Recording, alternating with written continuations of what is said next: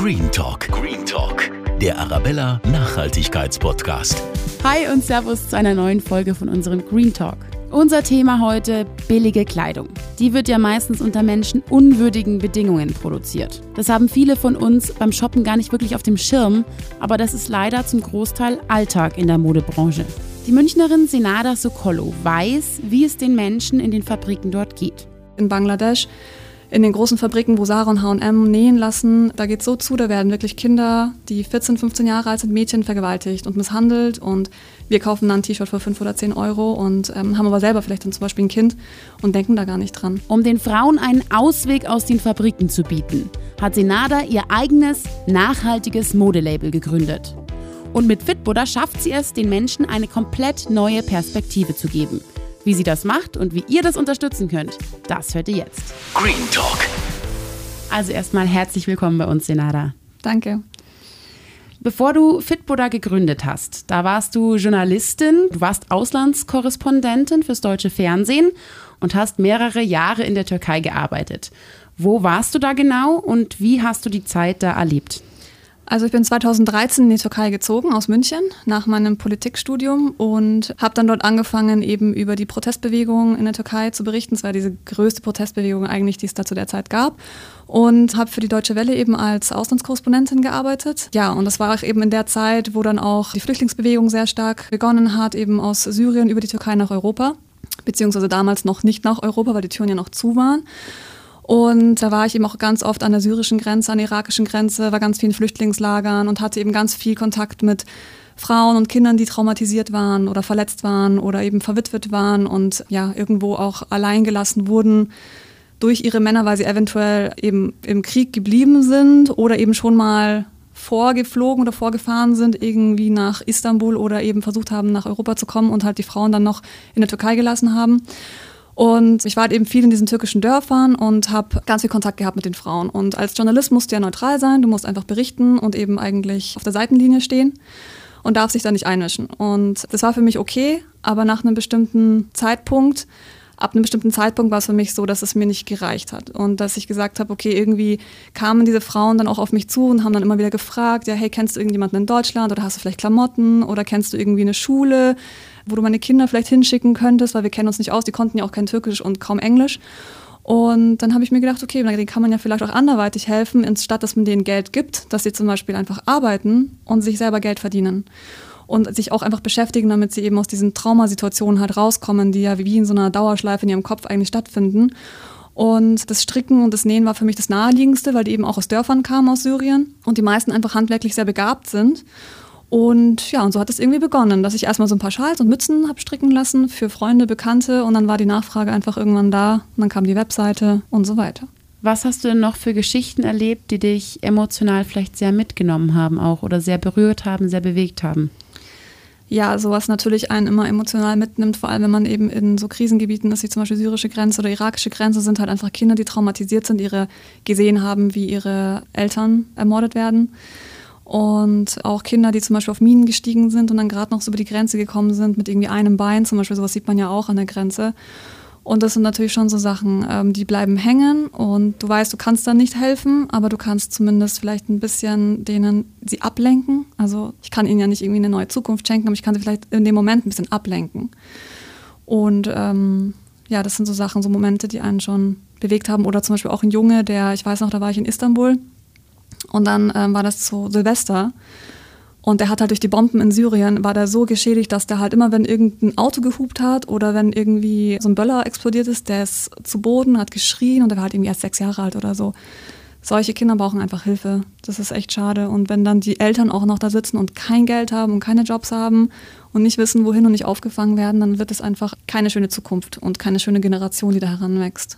Und das war dann quasi auch dein Beweggrund, warum du aufgehört hast, als Journalistin zu arbeiten und Fitbuddha gegründet hast? Oder wie ist das vonstatten gekommen? Ja, also ich habe nicht aufgehört als Journalistin, aber ich bin nicht mehr im aktuellen ähm, Nachrichtengeschehen vor Ort, sage ich mal. Also ich berichte jetzt nicht mehr über, dort ist jetzt irgendwie eine Bombe explodiert oder da ist jetzt jemand gestorben oder sowas, ähm, weil ich meine, ich finde das wichtig, aber das machen eh schon alle. Also es ist ja eh Dauerschleife eigentlich in den Nachrichten zu hören. Und ich fand es eher wichtig, die Menschen, die eben nicht gehört werden, die irgendwie übersehen werden, denen halt irgendwie so ein bisschen einen Ausweg zu geben aus ihrer Misere. Und dann war das auch so, dass es eben nicht nur Flüchtlinge dann waren, sondern eben in den gleichen Dörfern leben ja auch ganz normale türkische Frauen, die eben auch verwitwet sind, die zwar jetzt nicht im Krieg waren, aber eben denen es auch jetzt nicht besonders gut geht vielleicht. Ich habe die dann irgendwie zusammengefügt und habe denen halt die Wolle und die Stoffe eben nach Hause gebracht. Und dann saßen die zusammen und haben dann eben die Sachen irgendwie kreiert. Also die haben für dich gestrickt mhm. und du hast dann quasi verkauft. Genau, also zuerst habe ich sie einfach stricken lassen und habe es einfach in meinem Freundeskreis verkauft oder verschenkt. Vor allem eben, das war dann eine Zeit kurz vor Weihnachten, wo dann eben viel verschenkt wurde. Und dann hieß es von Freunden und Bekannten so, hey, das ist echt cool, was du da machst und das könntest du ja eigentlich auch wirklich so verkaufen, ist ja handgemacht und wenn du denen dann gleichzeitig auch noch hilfst, ist doch eigentlich voll die gute Idee. Und dann habe ich mir gedacht, ja stimmt eigentlich. Dann habe ich einfach so eine Webseite gegründet mit einem türkischen Webdesigner und habe das innerhalb von zwei, drei Tagen habe ich eine Webseite auf die Beine gestellt und habe mich dann bei der Berliner Fashion Week beworben. Und dann wurde ich äh, direkt dann eingeladen, dass ich da eben ausstellen darf. Und so hat es halt angefangen. Mit eigentlich nur so Stricksachen. Okay, und die Frauen, die sind dir dann auch sehr, sehr dankbar oder wie nehmen die das wahr, dieses Gefühl, dass sie jetzt was zu tun haben, eben in diesen Gebieten, wo es keine Arbeit gibt, wo die finanzielle Lage auch sehr, sehr schwierig ist für sie. Wie war das für die, als sie dann einen Job hatten auf einmal? Ja, das war natürlich toll. Also alle Frauen, die eben für Fitbuder arbeiten, sind ja Hausfrauen oder eben verwitwete Frauen.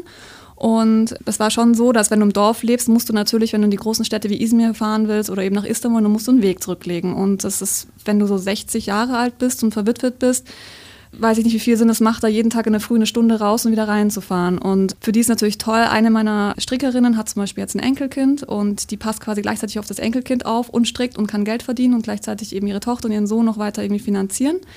Von der Witwenrente kann sie halt nicht wirklich leben. Und eine andere, meine Hauptnäherin eigentlich, die wohnt auch im Dorf und kommt da auch nicht weg wirklich, eben aus eben, wie gesagt, eine Stunde oder eineinhalb eben mit dem Bus irgendwo hinzufahren. Und der habe ich eine Nähmaschine gekauft. Ich habe der eben die Stoffe nach Hause gebracht. Und ihr Sohn, der ist jetzt 22, den konnte sie allein durch Fitbuddha Geld eigentlich jetzt auf die Uni schicken. Der studiert jetzt Geschichte und Politik. Das wäre ohne nicht möglich gewesen. Das sagt sie auch so ganz offen. Und was aber noch passiert ist bei ihr, also weil sie ja auch wirklich, die macht das so gut und die ist so fleißig, die arbeitet wirklich so viel und sie hat so viel Spaß daran und hat dann auch noch welche Assistentinnen eingestellt, die dann schneiden oder eben irgendwie die Stoffe dann so ein bisschen zurechtschnippeln. Die hat dann eben ihr eigenes Atelier noch gegründet. Die ist jetzt auch, die hat ein kleines Start-up, sage ich jetzt mal, in der Türkei gegründet, so eine kleine Näherei und äh, macht jetzt natürlich zu 90 Prozent was für mich aber eben auch für andere Kunden jetzt. Und das ist natürlich ganz toll. Von der Hausfrau zur Unternehmerin eigentlich, plus noch ihren Sohn in die Uni zu schicken. Besuchst du die dann auch noch regelmäßig oder siehst du die dann oder vergewisserst dich, dass da alles passt auch bei denen? Ja, also ich schaue, dass ich alle fünf Wochen eigentlich runterfliege und die besuche. Und dann ist es wie halt in der Türkei üblich, man trinkt dann Tee und Kaffee zusammen, dann wird was gekocht, dann essen wir zusammen und tauscht sich aus und dann, ähm, ja, also ich bin dann wirklich eigentlich eher wie so eine Freundin dann vor Ort, nicht wie eine Arbeitgeberin, ist auch alles auf gleicher Höhe. Und da gibt es auch gar keine Hierarchie oder ähnliches. Und wir sind auch immer über WhatsApp in Kontakt. Jetzt hast du auf deiner Webseite noch ein Schicksal beschrieben von einer Frau, die, glaube ich, eine Chemotherapie finanziert hat. Vielleicht kannst du das noch mal kurz ja, das war ähm, echt eine ganz schön, ganz schöner Moment eigentlich. Da hatte eine türkische Instagram-Seite, die eben immer wieder über Frauen in der Türkei schreibt, die eben was verändern oder eben, wie gesagt, sich selbst irgendwie ein Business aufbauen, über die eben berichtet. Und dann haben die eben auch über mich berichtet gehabt vor eineinhalb Jahren. Und über diese Berichterstattung bei Instagram war es dann so, dass ganz viele Frauen aus der ganzen Türkei, aus den Dörfern mir angefangen haben zu schreiben, gesagt haben, hey, ich kann auch stricken, ich kann auch nähen und hättest du nicht Lust, uns Wolle zu schicken und so. Und da war eben eine dabei, die eben an der Schwarzmeerküste lebt oben. Und äh, die hat eine Tochter, die ist zehn und die hat Leukämie. Und da siehst du auch bei Insta, also auf den Fotos wirklich, die hat keine Haare und die ist auch immer wieder eben im Krankenhaus und macht eben diese ganzen Chemotherapien durch und die kosten natürlich auch Geld. Und die Mutter hat mich halt gebeten, hey, wenn das irgendwie gehen würde, du würdest wirklich eine gute Sache tun, wenn du uns ein bisschen unterstützen würdest. Und dann habe ich dir auch eben Wolle geschickt und so ein Muster und dann hat sie es einfach nachgestrickt und hat sich dann so bedankt, weil sie gesagt hat, dank dir konnte eben mein Kind jetzt die Chemotherapie weiter fortsetzen.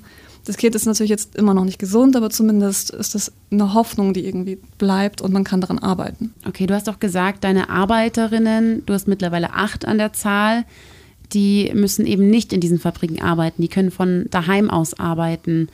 Wie bewertest du denn die Arbeitsbedingungen von deinen Arbeiterinnen im Vergleich eben zu den gängigen Modeherstellern wie eben Sarah H&M, die du schon genannt hast? In den großen Fabriken, wo Sarah und H&M nähen lassen, da geht es so zu, da werden wirklich Kinder, die 14, 15 Jahre alt sind, Mädchen vergewaltigt und misshandelt und wir kaufen dann ein T-Shirt für 5 oder 10 Euro und ähm, haben aber selber vielleicht dann zum Beispiel ein Kind und denken da gar nicht dran. Und in den Fabriken, wo eben Sarah und H&M nähen lassen, ist es halt so, dass die Frauen zwar angestellt sind, aber 70, 60, 70 Stunden die Woche arbeiten und dann umgerechnet so 300, 400 Euro im Monat kriegen. Und die haben halt keine Zeit für die Familie, sie haben keine Zeit für sich selbst, für die Gesundheit, für gar nichts eigentlich. Die arbeiten wie verrückt und ähm, haben auch keine, ja wie gesagt, es gibt halt einfach keine Me-Time so ein bisschen. Das ist halt schon trotzdem wichtig, finde ich. Vor allem, wenn du eigentlich ein Arbeitgeber aus Europa bist, dass du auf sowas achtest.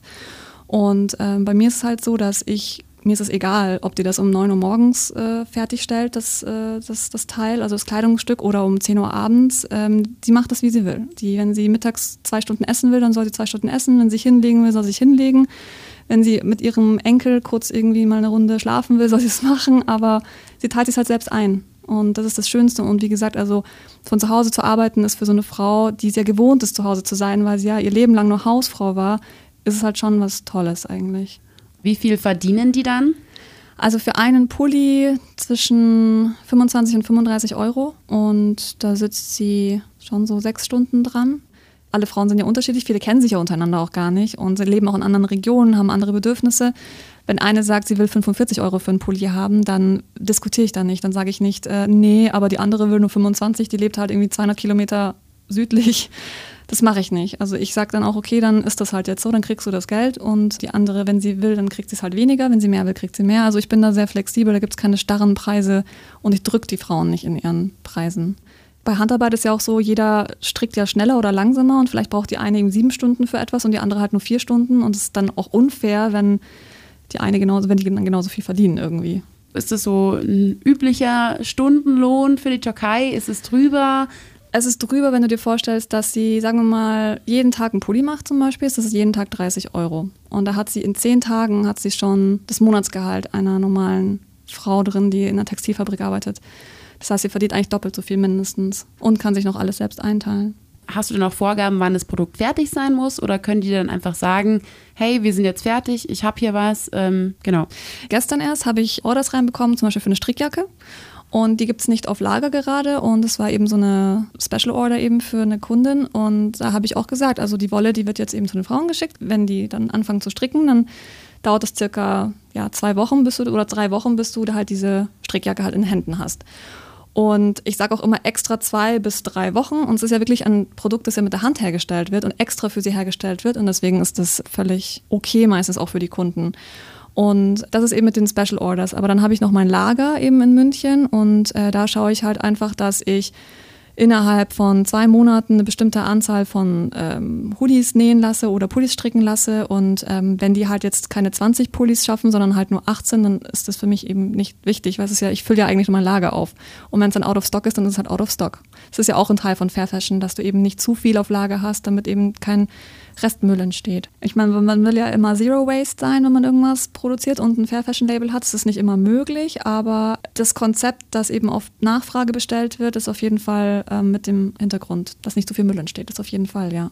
Nachhaltigkeit heißt ja eben nicht nur, dass man nur Klamotten hat, die in fairen Arbeitsbedingungen hergestellt werden, sondern dass man eben auch Produkte hat mit ökologischen Stoffen. Wie schaut es denn da bei dir aus? Also bei uns ist es eine Mischung. Wir haben zum Beispiel Baumwollstoffe, die eben aus Österreich und Deutschland kommen, die wir eben in die Türkei exportieren, die zertifiziert sind, also fair und nachhaltig, wie man es eben dann so versteht. Zum einen haben wir eine ganz normale Schafswolle, aber das Besondere eigentlich ist, dass wir auch mit Alpaka-Wolle arbeiten. Also Baby-Alpaka-Wolle, die ist so richtig weich und die Alpakas kommen lustigerweise aus Deutschland. Und äh, das ist so eine süße Familienfarm ähm, in Nordrhein-Westfalen, wo man einfach hinfahren kann, die Baby-Alpakas streichen kann und auch schauen kann, dass das auch wirklich alles fair zugeht und also wirklich ganz süß und ganz fair. Und die Wolle ist auch komplett ungefärbt. Also es ist wirklich die Farbe des Tieres, die Farbe des Alpaka-Babys, also in schwarz, in grau, in beige und in so cremeweiß haben wir die dann auch nur. Und dann haben wir noch Stoffe, die eben recycelt sind aus türkischen Dörfern, wie zum Beispiel dieser handgewebte Teppich Kilim auf Türkisch, den ich immer wieder so als Eyecatcher eben auf Mänteln oder eben auf den Hoodies oder so eben draufnähen lasse. Das ist eben ein recyceltes Produkt oder eben auch unsere Holzknöpfe, die kommen aus der Schwarzmeerregion und das sind eben so ganz alte Häuser, die eigentlich abgerissen werden sollten. Da hat sich so eine lokale Firma hat sich da ähm, zusammengetan mit dem Ort dort ähm, und holt sich das ganze Holz, bevor das eben verbrannt wird alles und macht es daraus Parkettböden, Tische und Stühle und eben auch jetzt diese Holzknöpfe aus eben ganz altem Eichenholz, eben auch wieder recycelt. Und es ist nachhaltig, weil dadurch eben keine neuen Bäume erstens gefällt werden, klar. Und zweitens, es ist wirklich komplett unbehandeltes Eichenholz. Da ist keine Chemie drin, gar nichts. Manche Kunden, die schauen sich die Knöpfe an, sagen so, da ist ja nichts drauf. Das ist ja einfach nur so grob, so handgeschnitzt. Man sieht auch diese handgeschnitzt und da ist nicht mal eine Maschine drum gelaufen eigentlich. Und da gab es ein paar Kunden, die das schon gesagt haben, ja, das könnte ja schon auch vielleicht rot sein oder blau sein. Und dann sage ich, nee, das ist einfach Eiche und es hat die Farbe der Eiche. Und egal, ob der Mantel weiß, schwarz oder blau ist, die Holzknöpfe sind trotzdem in einer Eichenholzfarbe. Und ja, nachhaltig eben, weil es eben ganz altes Eichenholz ist, das sonst eben weggeschmissen werden würde. Aber so kann man es einfach nochmal hernehmen, anstatt es wegzuschmeißen. Und was ich auch eben versuche noch zu machen, ist, wenn da irgendwas mit Polyester gemischt ist bei mir, zum Beispiel bei den Hoodies ist ja eben 80 Prozent Baumwolle und 20 Prozent Polyester drinnen und ich finde Polyester nicht gut, einfach ist einfach Plastik. Und deswegen schaue ich, dass es dann einfach, ähm, dass es so Leftovers und Restprodukte aus türkischen Fabriken sind, die ich dann zumindest dann hernehmen kann, damit es eben nicht ein zusätzlicher Müll ist, sagen wir mal so. Wie teuer ist denn eigentlich Fair Fashion? Was kostet nachhaltige Produktion, beziehungsweise wo fallen da noch mehr Kosten an? 30 Euro zum Beispiel eben für die Frau, allein die Handarbeit, dann kommt noch die Wolle dazu. Also ich würde sagen, 20 Prozent ist ungefähr mein Gewinn und der Rest geht in die Produktion. Und in herkömmlichen Produktionsstätten ist es 99 Prozent der Gewinn und 1 Prozent geht in die Produktion. In Bangladesch oder eben in Indien für ein T-Shirt 10 Cent oder so Maximum bei der Produktion. Das ist schon ein krasser Vergleich. Manche Geschäftsmänner würden sagen, ja, du bist doch echt dumm, wieso machst du das? Wenn man es mal vom unternehmerischen Blickpunkt sich anschaut, aber man macht sowas ja nicht, um reich zu werden, sondern auch um was Gutes zu tun. Und ähm, ich glaube einfach, dass die Gesellschaft in der Welt sich in diese Richtung einfach verändert, dass sie sagt, okay, ich kaufe vielleicht weniger, aber dafür etwas, was fair hergestellt ist und irgendwie auch sozial ist. Und was produziert ihr bei Fitbuda für Kleidung? Also wie schaut die aus? Oversized One Size ist unser Markenzeichen, dass es eben jedem passt, egal ob man dick oder dünn ist, ob man schwanger ist oder nicht. Also bei uns können auch wirklich ähm, Schwangere bis zum neunten Monat unsere Klamotten tragen. Und es sind eben Oversized Hoodies, äh, Unisex Hoodies, äh, Schals, Mützen, Stirnbänder, Handschuhe, Strickjacken, so oversized Kleider, statt Boyfriend Jeans heißt es ja, nenne ich es eben Boyfriend Dress, weil es also riesengroß ist, du schlüpfst rein und bist eben drin super toll für jemanden, der auch korpulenter ist, dann kann man so ein bisschen kaschieren. Und ja, so High-Waist-Hosen und eben auch immer so diese handgemachte Kordel eben an den Hoodies dran oder an den Hosen ist dann auch immer so unser Markenzeichen. Ein ganz großes Thema in der Modebranche ist ja auch die Verpackung. Wenn jetzt Leute bei dir online bestellen, dann muss es ja auch irgendwie zum Kunden kommen. Und da braucht man eigentlich einen Pappkarton, eine Plastikbag, um das einzuschweißen, damit es einfach auch heil ankommt ohne Beschädigung, ohne dass es nass wird irgendwie. Wie ist das bei dir? Wie kommst du mit oder ohne Verpackung aus? Was ist bei dir nachhaltig? Also bei mir ist alles recycelt. Also die Kartons sind recycelt. Ähm, diese kleinen Baumwolltäschchen, wo wir die Produkte reintun, die sind bio. Meine Visitenkarten, die Flyer, die Dankeskarten an die Kunden ist alles recycelt. Da gibt es keine schicken fancy Goldumrandungen oder sonst irgendwas, damit es ein bisschen besser aussieht, sondern es ist alles echt so total plain Craft Paper und recyceltes Papier, das ich hernehme. Also es ist einfach alles keine neuen Materialien dabei, vor allem nicht bei der Verpackung. Also jetzt hast du ja Fitboda gegründet, um diesen Menschen zu helfen in der Türkei. Hast du derzeit noch andere soziale oder nachhaltige Projekte geplant? Ich würde ganz gerne die Produktionsstätte auch auf andere Länder verteilen. Also meine Wurzeln sind ja eigentlich eben Balkan, also meine Eltern kommen aus Südserbien. Und ähm, da gibt es eben auch immer noch ganz viele Frauen, die verwitwet sind, noch aus dem Krieg von den 90er Jahren. Und mit denen würde ich auch ganz gerne mal zusammenarbeiten. Sehr, sehr schön. Dann kommen wir zur Schlussfrage. Und zwar angenommen, du könntest eine Sache in dieser Welt ändern, egal was, was wäre das? Ich glaube, es wäre schön, wenn jedes Kind und jeder Mensch auf dieser Welt friedlich leben könnte und ähm, sein Leben und sein Lebensstil so verwirklichen könnte, wie er gerne hätte und oder sie gerne hätte und Zugang zu Bildung und Gesundheitswesen und Medikamenten haben könnte und dass nicht irgendwie eine Bevölkerungsgruppe auf der Welt bevorzugt wird und andere Bevölkerungsschichten ausgebeutet werden. Das wäre, glaube ich, eine schöne Welt. Okay, dann danke ich dir für das Interview. Schön, dass du heute da warst. Danke auch, war schön. Und wünsche dir noch ganz, ganz viel Erfolg für die Zukunft. Vielen Dank. Green Talk. Ja, das war's schon wieder für diese Woche. Hat euch die Senada auch so beeindruckt wie mich? Wir freuen uns auf jeden Fall auf euer Feedback zu dieser Folge. Servus und bis zum nächsten Green Talk.